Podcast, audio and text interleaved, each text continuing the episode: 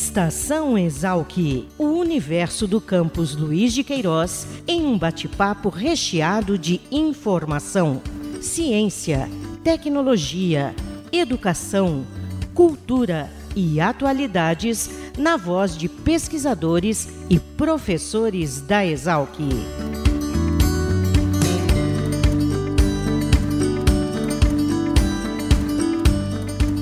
Olá, começa mais uma edição do Estação Exalc, o podcast da Divisão de Comunicação da Escola Superior de Agricultura Luiz de Queiroz, a Exalc, aqui no campus da USP em Piracicaba. E hoje eu tenho o prazer de conversar com o pesquisador Fernando Ribeiro Sugimoto, biólogo aqui pela Exalc, mestre pelo Instituto Nacional de Ciências e Tecnologia, o INCT, aqui também da escola, e doutor em Ciências com concentração em Entomologia, ali pelo Laboratório de Ecologia Química e Comportamento de Insetos do Departamento de Entomologia aqui da Exalc. Hoje, Fernando é professor doutor na Universidade Federal de Santa Catarina, no campus Curitibanos. Fernando, bom dia e obrigado por aceitar o nosso convite para participar do Estação Exalc.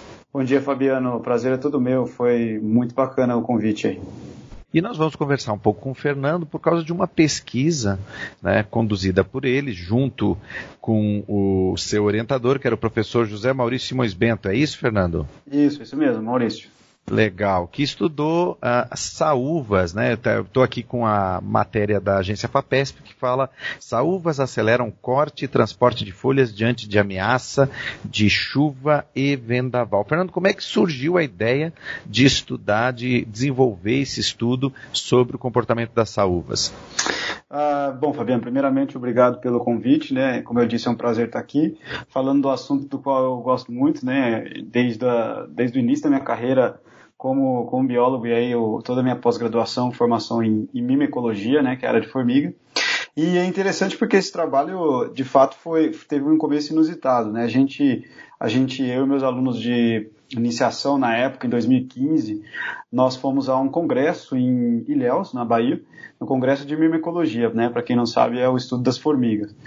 E aí nós lá conversando com produtores, com pessoas é, do campo mesmo, nós uh, ouvimos eles, eles tiveram uh, conversando normal, perguntaram para a gente se a gente sabia por que que as formigas não, não elas mudavam o comportamento uh, antes da chuva, durante a chuva, então relacionado à umidade, talvez, e com a chuva.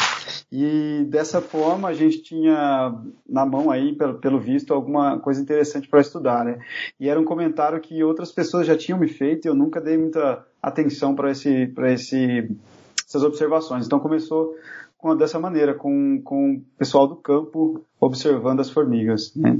Muito legal, Fernando. Você fala que uh, esse interesse surgiu já lá na graduação. Você vem trabalhando com essa área desde a graduação, então? É, exatamente, Fabiana. A gente vem trabalhando com. Eu sou do laboratório de ecologia química, né? E comportamento de insetos, então eu venho trabalhando com, com feromônios, na verdade, desde a graduação. E no mestrado surgiu a ideia do professor Maurício de trabalhar com as formigas cortadeiras, né? Então eu iniciei com, com mosquitos a minha carreira junto ao professor Walter Leal nos Estados Unidos. Então tive o prazer de estar com ele lá no início da minha carreira. E chegando aqui no Brasil, já entrando na, na graduação, saindo da biologia, portanto, na pós, perdão, eu surgiu a ideia do Maurício de trabalhar com as formigas cortadeiras, do qual, do qual são insetos sociais, né, e acabam tendo como principal fonte de, de comunicação os químicos, né, os feromônios. Então eu, eu tenho trabalhado com, ela desde, com elas desde 2012, por aí.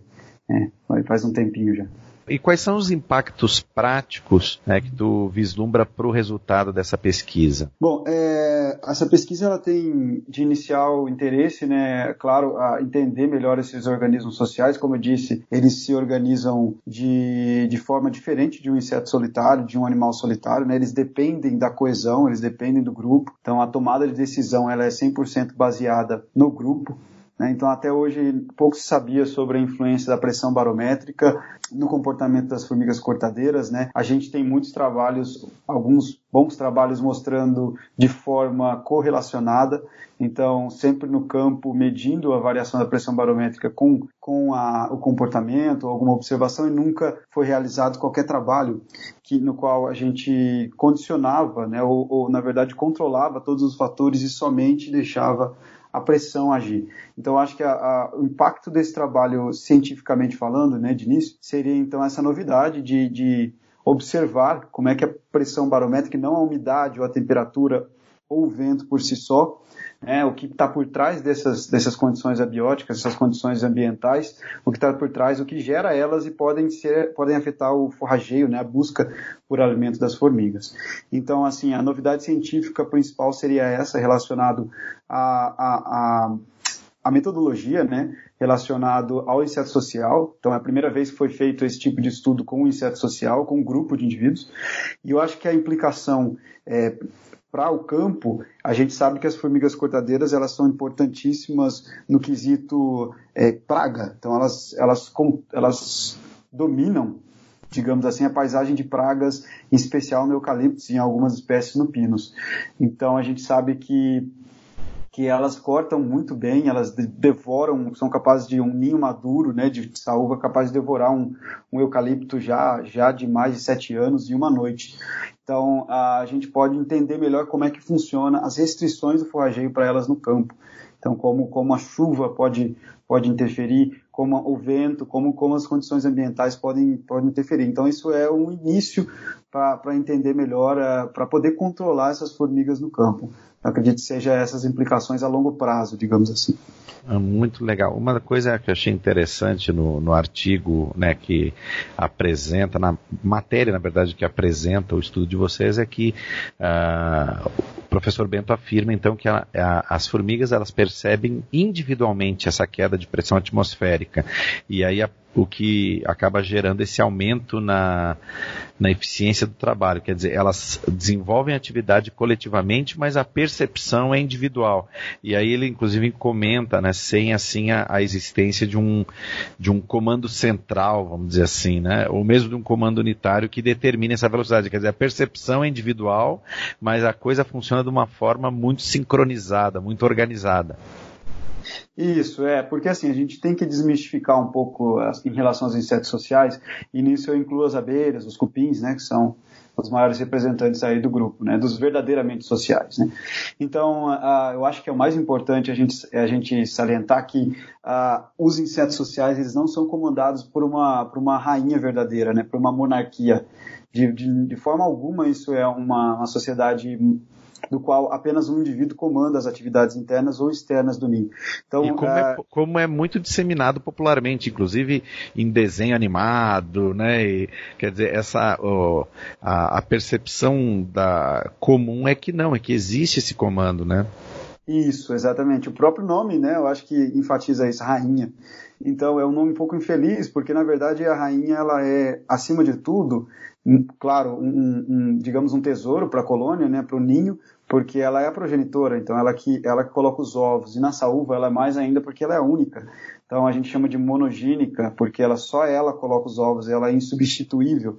Todos os outros são filhos dela que vão e são irmãs, portanto, que vão proteger que vão manter o ninho. Então, na verdade, nesse caso, nesse trabalho, a gente mostra que, de fato, a tomada de decisão ela é em grupo, só que a eficiência é aumentada pela atividade individual de cada um na trilha. Então cada um vai sentir aquela, provavelmente cada um sente de maneira direta ou indireta a pressão variando, e aí eles vão aumentar a eficiência no, no forrageio para melhorar, otimizar e maximizar a sobrevivência do ninho.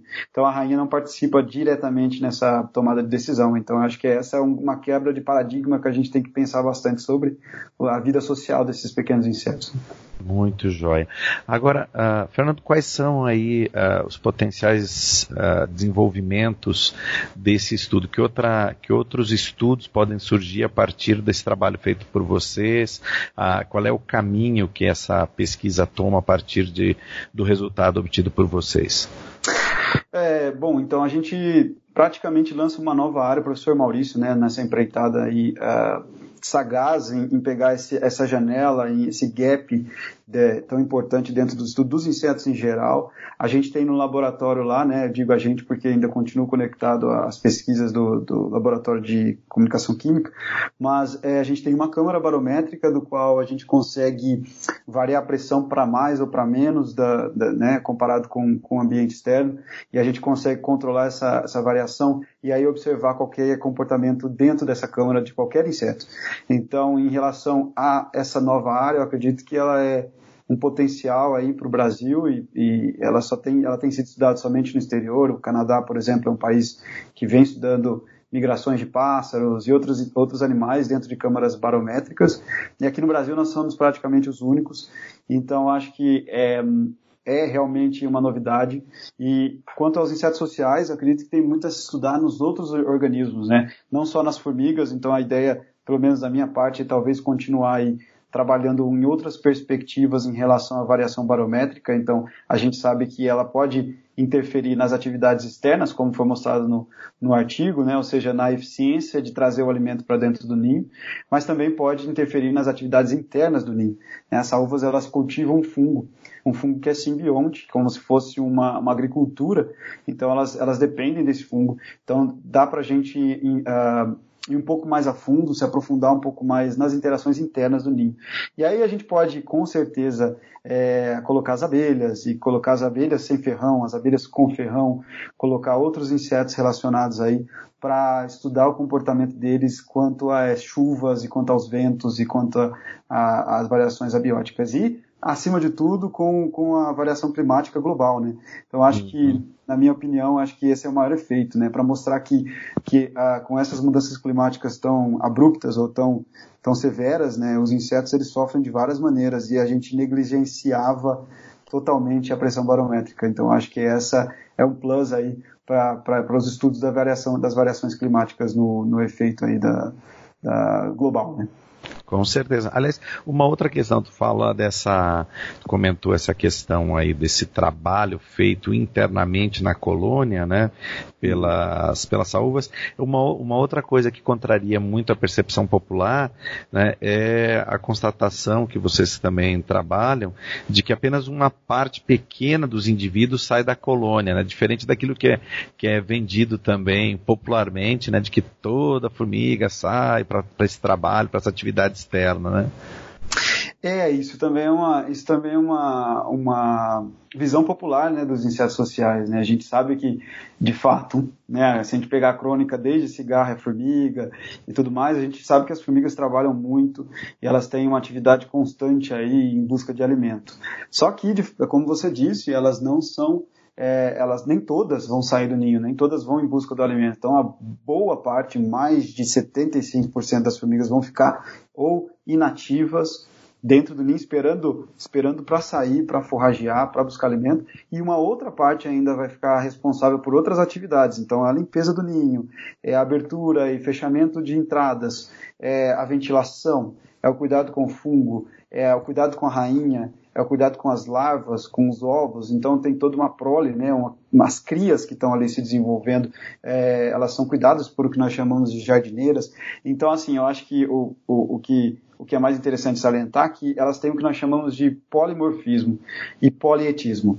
Em outras palavras, elas dividem o, o ninho em tamanho, no caso das saúvas, né? elas dividem os ninho, o ninho em tamanhos os indivíduos são de diferentes tamanhos. Então, os tamanhos são relacionados às atividades que elas fazem.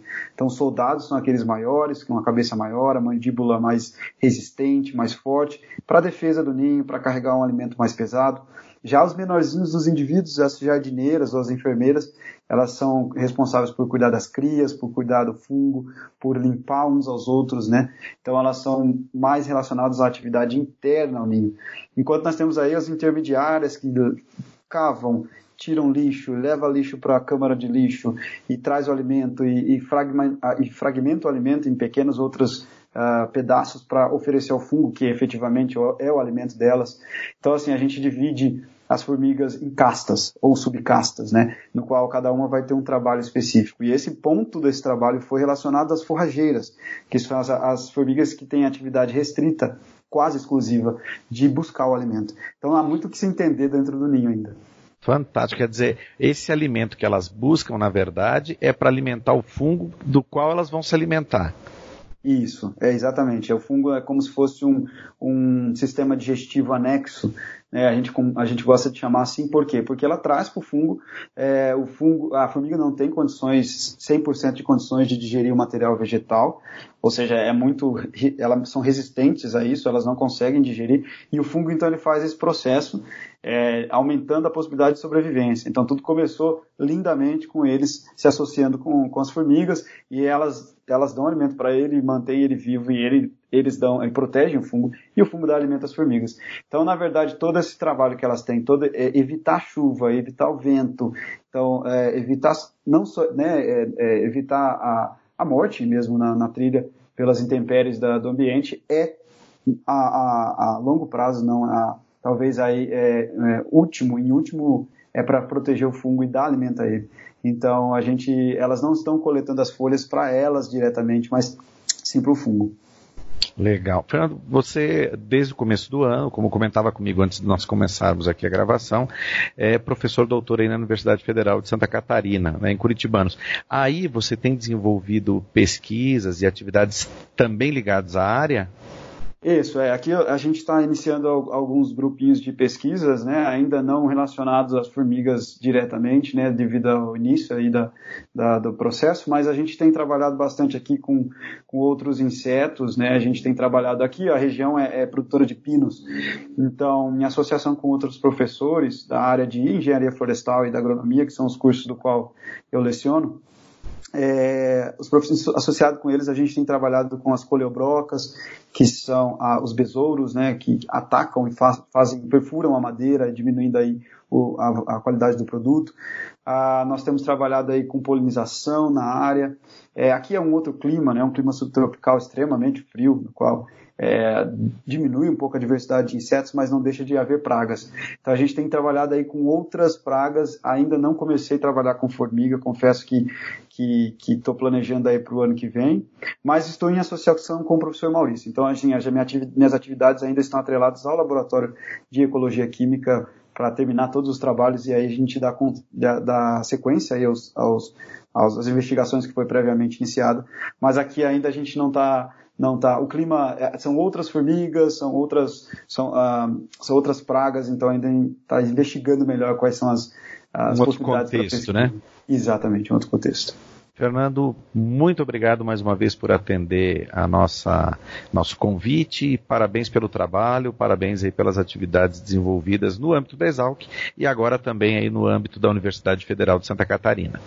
Eu que agradeço, foi um prazer enorme, como eu disse, né? É sempre legal e achei muito bacana tanto a pesquisa da FAPESP quanto o podcast de, dessa, dessa empreitada extensionista, né? Eu acho que transmitir isso para um público mais geral é importantíssimo, não só ficar restrito aí a, a, ao meio acadêmico. Né? Um abraço, mais uma vez, muito obrigado e o Estação Exalc está sempre à disposição.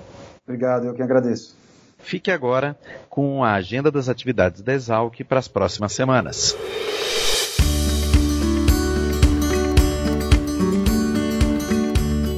Olá, eu sou Júlia Heloísa e essa é a agenda da Exalc para os próximos dias. Nessa sexta-feira, dia 13 de dezembro, o Grupo Exalquilog promove mais uma edição do Café com Logística. Realizado desde 2012, o evento tem por objetivo reunir e aproximar os agentes do setor logístico, com apresentações a respeito dos principais acontecimentos do mercado de transporte de cargas agroindustriais e a promoção do debate em torno dos temas mais relevantes na área de logística. Exposição Brasil Esperança Alimentar do Futuro segue aberta a visitação até o dia 15 de dezembro no hall do Salão Nobre da Câmara de Vereadores, de segunda a sexta, das 8 às 17 horas. O endereço da Câmara Municipal é Rua Alferes José Caetano, 834, Centro. Na quinta-feira, dia 19 de dezembro, o Salão Nobre da Exalc recebe o concerto de Natal do de piano e violino, com a pianista Cecília Belato e o violinista Rosney Tuon. Com início previsto para as 20 horas, o concerto é aberto ao público geral, com entrada franca. Eu vou ficando por aqui. Até a próxima edição. Tchau! Muito bem, nós chegamos ao final de mais uma edição do Estação Exalc, o podcast produzido pela Divisão de Comunicação da Escola Superior de Agricultura Luiz de Queiroz, a Exalc, aqui no campus da USP em Piracicaba. Eu agradeço muito a sua companhia e lembro que sua participação é muito importante para nós. Então envie suas dúvidas, críticas, sugestões, comentários através dos nossos perfis nas redes sociais. Um grande abraço e até a próxima edição. Tchau. Estação Exalc, o podcast da Escola Superior de Agricultura Luiz de Queiroz. Uma produção da Divisão de Comunicação da Exalc. Acompanhe nossa programação pelo site exalc.usp.br.